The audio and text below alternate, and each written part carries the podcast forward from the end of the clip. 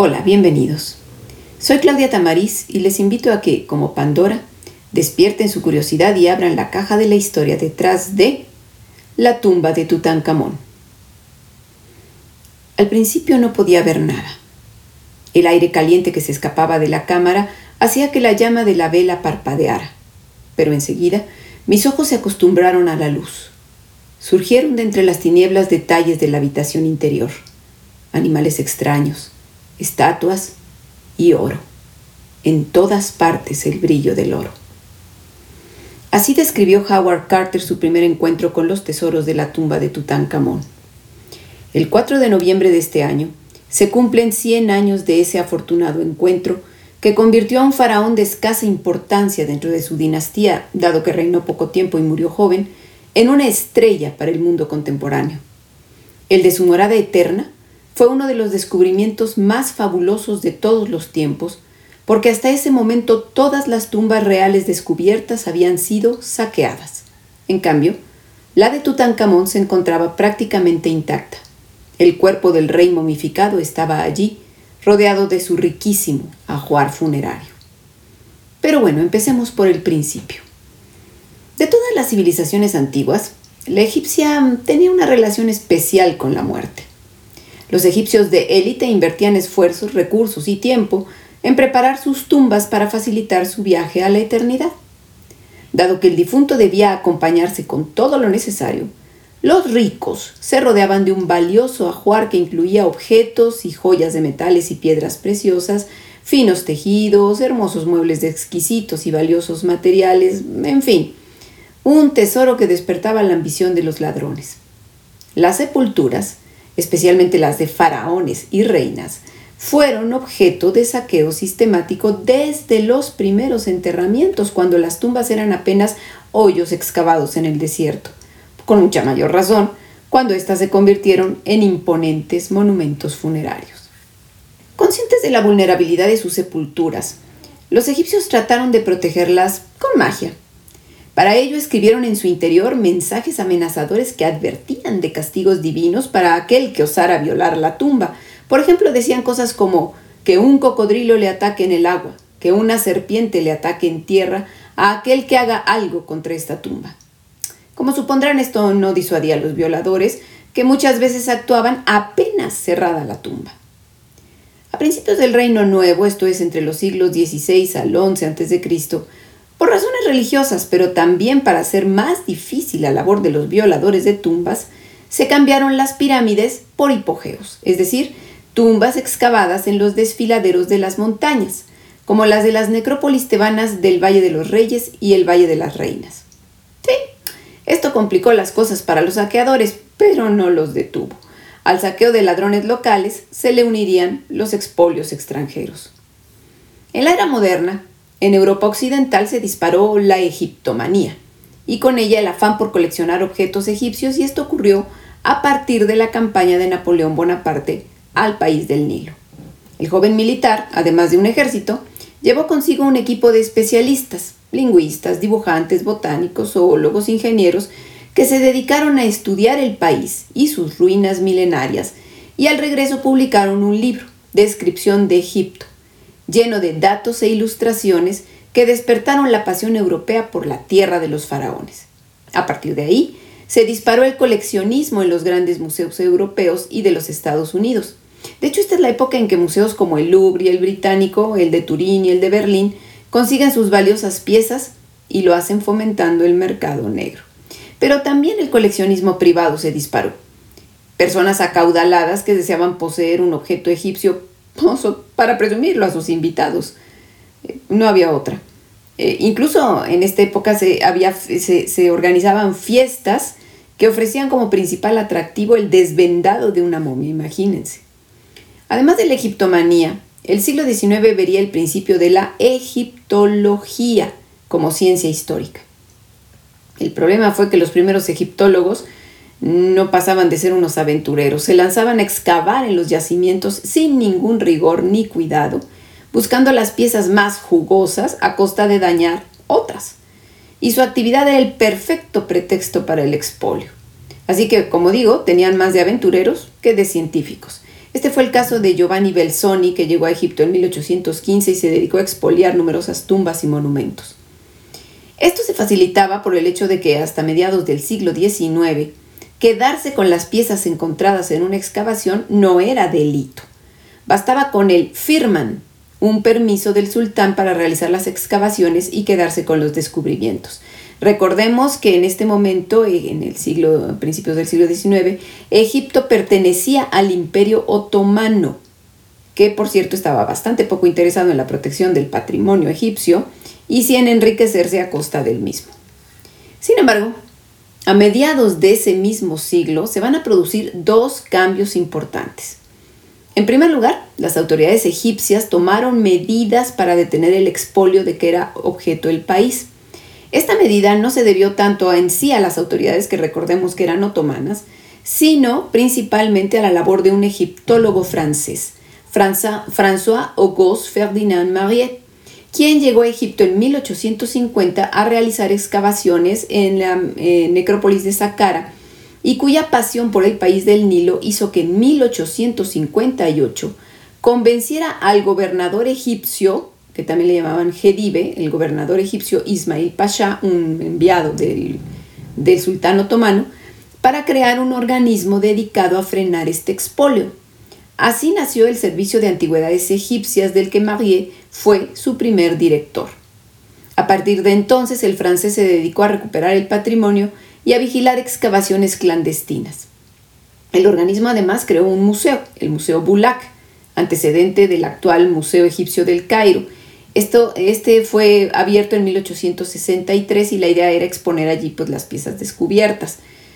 Eh, y bueno, otra de las, eh, de las cosas que se hicieron fue imponer una nueva política eh, para que las excavaciones presentaran al museo todos los objetos que iban encontrando y éste decidiera cuáles engrosarían su colección, o sea, cuáles se las quedaba Egipto, en pocas palabras, eh, y el resto pues ya podían ser comercializadas. Además, en 1897 se dictó una ley que penaba con prisión a los expoliadores. Eh, preservar el patrimonio egipcio no fue una tarea fácil para este señor Marie, pues el gobernador Pasha veía al museo como una fuente de piezas valiosas para hacer exóticos regalos de Estado. Por ejemplo, eh, hubo un caso interesante. En 1867 se expusieron en París las joyas recién encontradas de la reina Ajotep. Bueno, pues la emperatriz Eugenia de Montijo, esposa de Napoleón III, el emperador francés, se encaprichó con tener las joyas y le pidió al Gedive, o sea, el gobernador Pasha, que se las regalara. Mariette tuvo que enfrentarse al gobernador para disuadirle de hacerlo y afortunadamente lo logró. El otro cambio importante en esta segunda mitad del siglo fue que la labor arqueológica, es decir, la egiptología, se volvió más rigurosa, sobre todo de la mano de un egiptólogo eh, muy capaz, el británico William Matthew Flinders Petrie. Este señor fue, es considerado el padre de la arqueología moderna. Petrie era un maniático del orden y la precisión eh, y por ello llevaba un registro documental de sus excavaciones y llenaba fichas de cada tumba en donde describía cada objeto, cada objeto, sin discriminar como lo hacían hasta ese momento los supuestos arqueólogos, eh, para que una vez concluido el trabajo de campo, es decir, todo este llenado de fichas y descripción de objetos, eh, estudiara el material recolectado y ya fuera del campo, y publicar el publicaba el resultado de sus excavaciones antes de iniciar la siguiente campaña. Sus técnicas no tardaron en ser copiadas por otros arqueólogos. Howard Carter trabajaría con él en una de sus campañas en Amarna y allí aprenderá su metodología para luego aplicarla en la tumba de Tutankamón. Lo curioso es que Petrie no tenía buena opinión de Carter. Tras finalizar esa campaña en donde participó Carter con él, eh, decidió no volverlo a llamar porque consideraba que formar, formarlo como arqueólogo era una pérdida de tiempo. Formarlo como arqueólogo, fíjense, y es que Carter no era un arqueólogo. Él, que se convirtió en el arqueólogo más famoso del mundo, no tenía ninguna experiencia ni ninguna formación en la materia cuando llegó a Egipto en 1891 con tan solo 17 años. Llegó a Beni Hassan, una excavación eh, perteneciente al periodo del Egipto, del Egipto Medio, como dibujante para acompañar al egiptólogo británico Percy Edward Newberry. Eh, lo que Howard tenía que hacer era copiar los relieves, o sea, su, trabajo era el de copista de relieves, porque por eso era un buen dibujante, y había obtenido el puesto en la Egyptian Exploration Society, Egypt Exploration Society, o sea, Sociedad de Exploración Egipcia, gracias a que fue recomendado por unos clientes de su padre. Su padre era un pintor de animales y sus clientes, los viscondes de Amherst, eran eh, de, estos ricos coleccionistas británicos de piezas egipcias. Y viendo la capacidad del muchacho para el dibujo, pues lo, lo, recomendaron y por eso fue, fue así como llegó al país del Nilo. Eh, una vez terminada su tarea en Beni Hassan, se trasladó eh, Carter a Amarna para trabajar justamente con Petri. Fue cuando Petri lo, lo consideró, eh, consideró inútil seguirlo preparando. Eh, y de ahí se fue a Deir el Bahari para dibujar los relieves del hermoso templo de la reina Hatshepsut. Ahí trabajó bajo las órdenes de Edward Naville.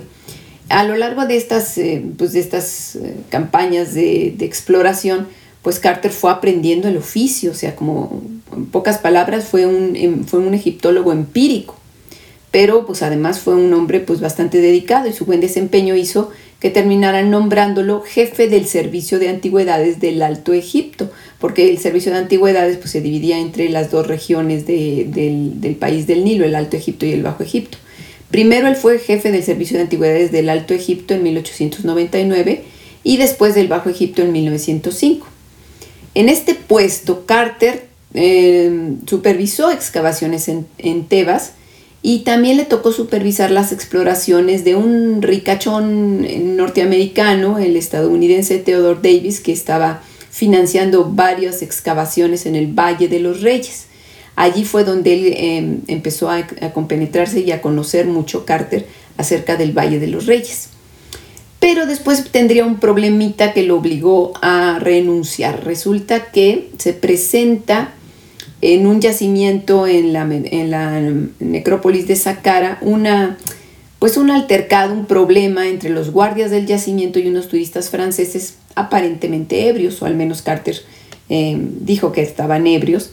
Y Carter va a defender a sus trabajadores, va a defender a los, a los guardias. Eh, y, y, bueno, se presenta entonces un problemón cuando las autoridades francesas pusieron una queja oficial entonces le piden a, Carter que se disculpe y este se niega a hacerlo. Entonces, bueno, pues este, eso lo, obliga a renunciar. Y durante los siguientes años, pues vivió de su labor como dibujante y de, plano de vender acuarelas para los turistas porque este, no, no participó en ninguna excavación importante. Bueno, pues entonces, ¿qué pasó? Para que se produjera el descubrimiento del siglo, pues fue necesario que Carter conociera a otro personaje clave de esta historia, George Edward Stanhope Molyneux Herbert, quinto conde de Carnarvon, Lord Carnarvon. Era un noble británico que llegó a Egipto en 1903. Era un coleccionista de objetos egipcios, pero no llegó a Egipto debido a la egiptomanía. Lo que lo llevó ahí fue un problema de salud. Resulta que Lord Carnarvon eh, tenía un mal congénito en los pulmones y se le agravó por un accidente automovilístico, así que su médico le aconsejó pasarse los inviernos en el Nilo para, porque el aire seco del desierto se supone que le hacía bien. Bueno, pues como se tenía que pasar unas temporadas por allá, aprovechando la estancia, el Lord decidió organizar una excavación arqueológica, pero no tenía la experiencia necesaria para tramitar los permisos que hacían falta del Servicio de Antigüedades Egipcias. La suerte quiso que en 1907 conociera a Carter. Y bueno, pues hicieron mancuerna. Eh, eh, Carnarvon empleó a Carter para llevar a cabo la tarea y la excavación. Carter quería trabajar en el Valle de los Reyes. Recordemos que se había empapado de, lo que se hacía y lo que había en el Valle de los Reyes y sabía, por lo que se había estado em, descubriendo allí, que existía un joven faraón adolescente, eh, bueno, no sabían entonces que era adolescente, pero un joven faraón llamado Tutankamón se le mencionaba en su nombre en algunos objetos, en algunos descubrimientos, eh, y su tumba aún no la encontraban, entonces él quería ir a buscar esa tumba.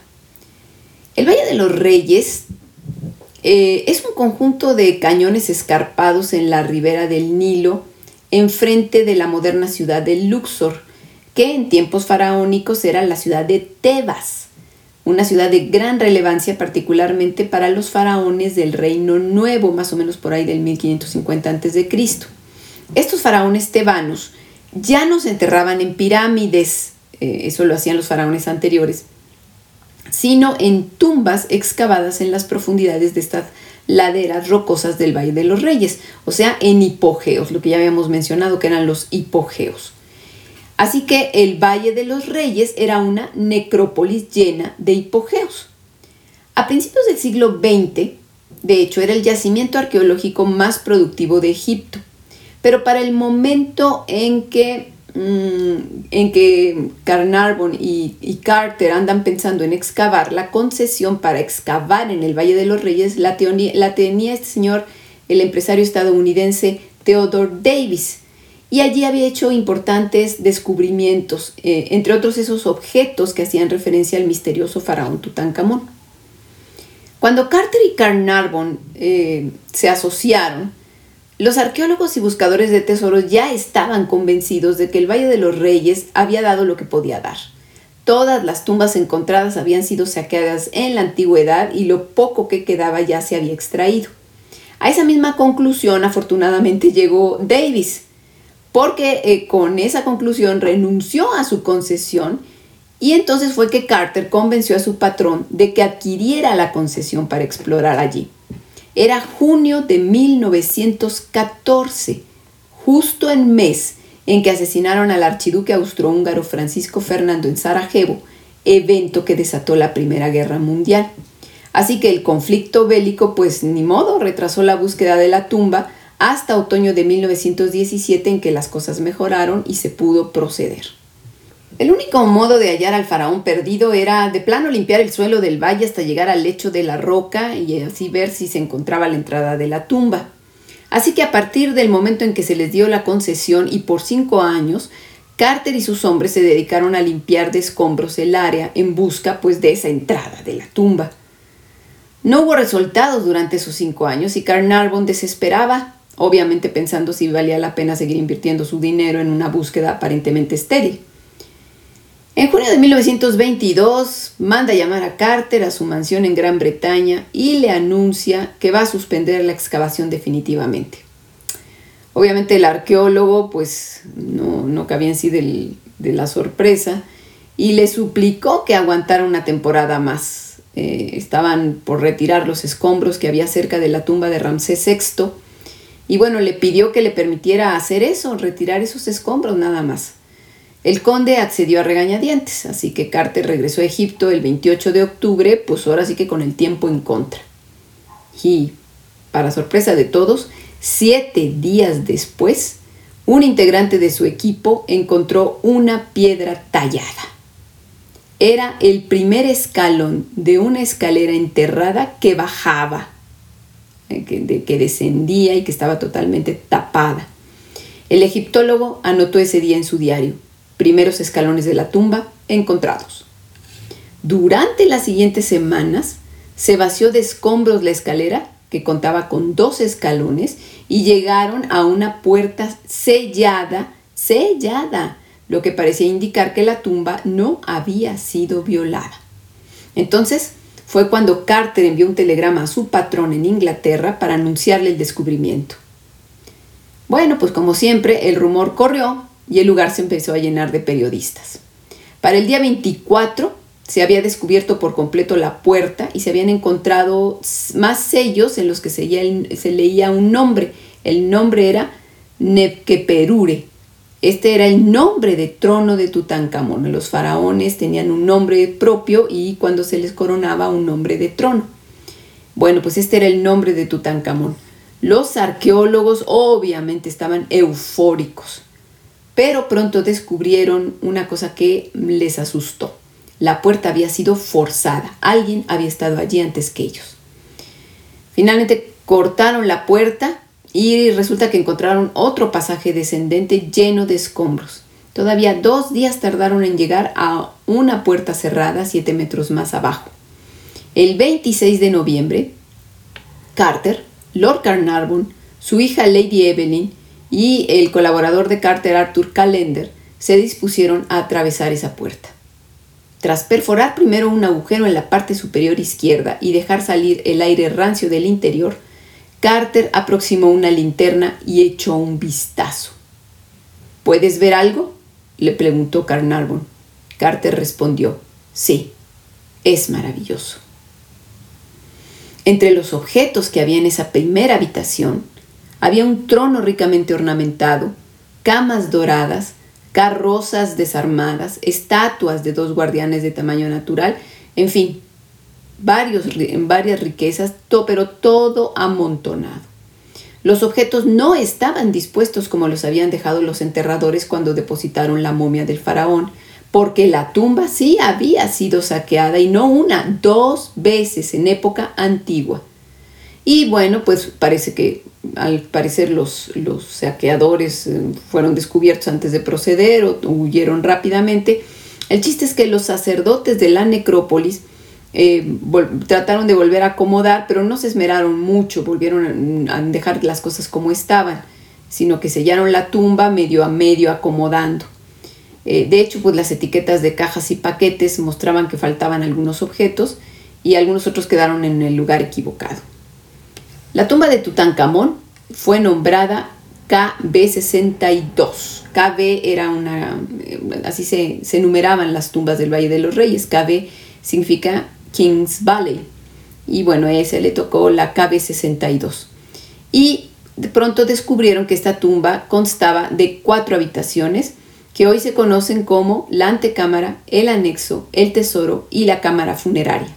Se trata de 110 metros cuadrados que estaban repletos de los objetos que podría necesitar el faraón para continuar viviendo una vida de rey por toda la eternidad. En total, 5.400 objetos. Desembalar, catalogar, preservar y transportar los objetos, muchos muy frágiles, le llevarían al meticuloso Carter 10 años. Pero obvio no lo hizo solo.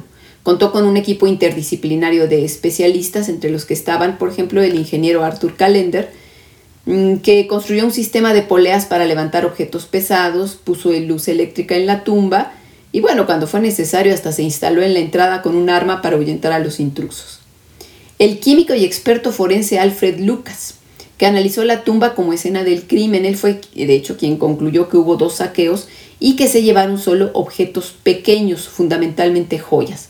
Hoy se calcula que los saqueadores se robaron más de la mitad de las joyas de la tumba. Harry Burton fue otro de los, eh, de los miembros de la expedición. Eh, él era el fotógrafo arqueológico. Él instaló un laboratorio improvisado en una tumba cercana y a él se deben las imágenes que convirtieron el descubrimiento en un fenómeno mediático. Los trabajos en el interior de la tumba no eran fáciles, el espacio era muy reducido eh, y además muchos de los objetos eran frágiles y necesitaban cuidados de conservación urgentes. Simplemente el ponerlos en contacto con el aire cambiaba las condiciones climáticas en que habían permanecido por siglos y pues esto los hacía peligrar. El otro riesgo eran los ladrones. Cada vez que el equipo terminaba la jornada, tenía que desconectar la electricidad, bloquear la entrada de la tumba y volver a enterrar las escaleras. Por supuesto, siempre había alguien que se quedaba de vigilante. El trabajo era lento y metódico pues cada objeto debía ser registrado.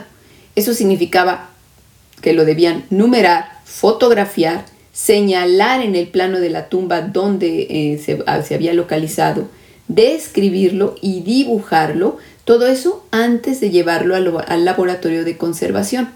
Ese laboratorio de conservación se instaló en la cercana tumba KB15, que era la tumba de Seti II. Ahí se volvía a fotografiar cada objeto para embalarlo y enviarlo al Museo Egipcio del Cairo. Tras la apertura de la tumba y los trabajos en la antecámara, porque acuérdense que lo primero que encontraron fue, pues, obvio, la antecámara, Se hizo el segundo gran descubrimiento en febrero de 1923, cuando se abrió la puerta que comunicaba con la cámara funeraria. Al abrir, se encontraron con una pared de oro. O sea, apenas abierto, lo primero que encontraron fue una pared de oro. ¿Qué era esto?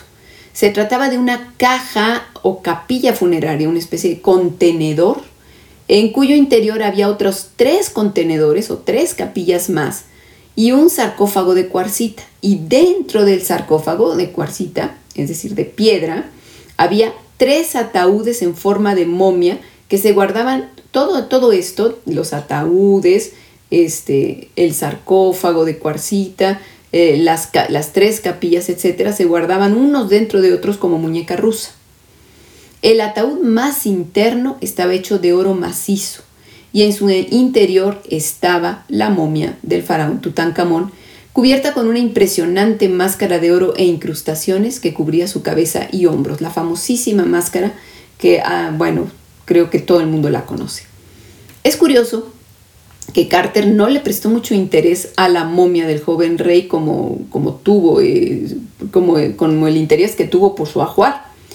Tal vez eso fue porque los arqueólogos de esa época pensaban que las momias no aportaban muchos datos históricos, arqueológicos. De hecho, no tuvo con ella el cuidado que para el resto del tesoro, pues, pues permitió que se le retiraran las vendas y que le hicieran una autopsia con los riesgos que ello conllevaba. Mientras Carter estaba ocupado con la tumba, Lord Carnarvon pues estaba ocupado buscando estrategias para obtener más dinero, porque pues lo que estaban por hacer, lo que estaban haciendo pues requería grandes cantidades de dinero. Para ello se le ocurrió vender por 5 mil libras al diario The Times los derechos exclusivos de todas las fotografías y artículos sobre la tumba. Esto pues alimentó de dinero en la excavación, pero provocó una relación tensa de los arqueólogos con el resto de la prensa mundial y con la prensa nacional egipcia, que hizo una campaña contra lo que llamó arqueología colonialista.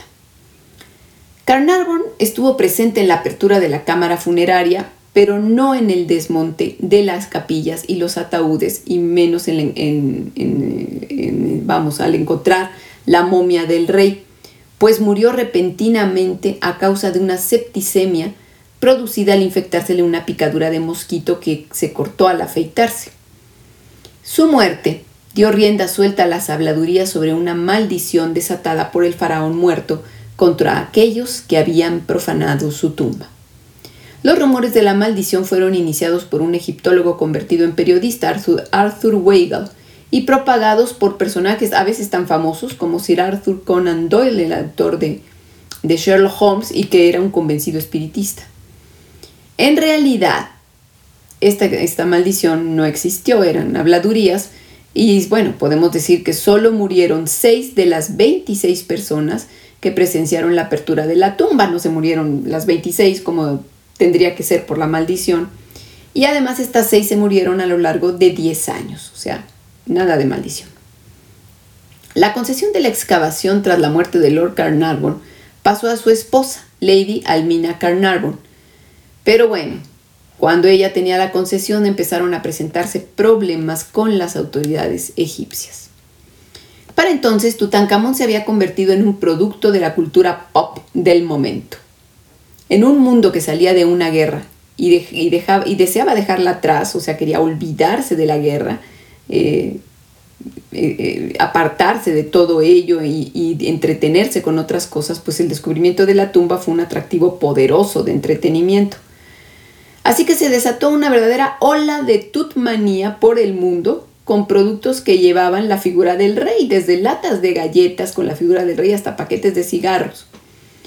Eh, incluso se, inventó una canción y un juego de mesa y por supuesto el, em, el, más importante estilo de decoración de los años 20, el Art Deco, empezó a integrar símbolos egipcios y elementos de, de la cultura egipcia por influencia de la tutmanía.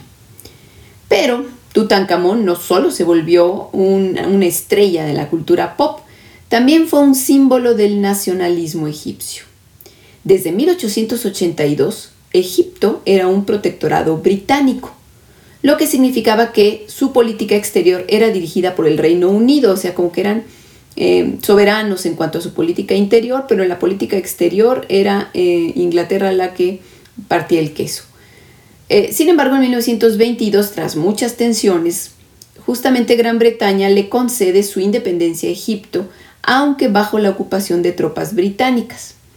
Estamos hablando de 1922 que consiguen esta independencia, así que supondrán que en este contexto eh, pues vamos, los, los, ánimos en contra de los británicos estaban, ah, pues estaban a flor de piel.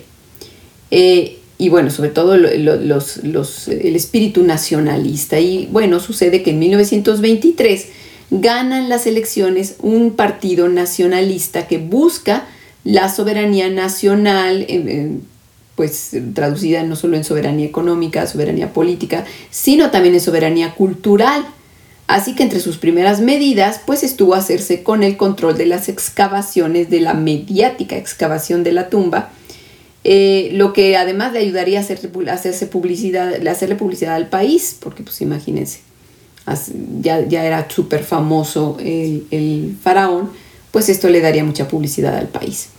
Así pues, de repente, la libertad de acción de Carter pues, se vio recortada. Incluso el Servicio de Antigüedades Egipcias, que estaba mm, siempre bajo el mando de personalidades extranjeras, eh, se decantó del lado del gobierno y empezó a inmiscuirse más en la excavación. La presión llegó a tal punto que el arqueólogo, o sea, Carter, decidió cerrar la KB62 hasta que se calmaran los, los ánimos y solo la volvió a abrir cuando el Partido Nacionalista dejó el poder, esto fue en 1925.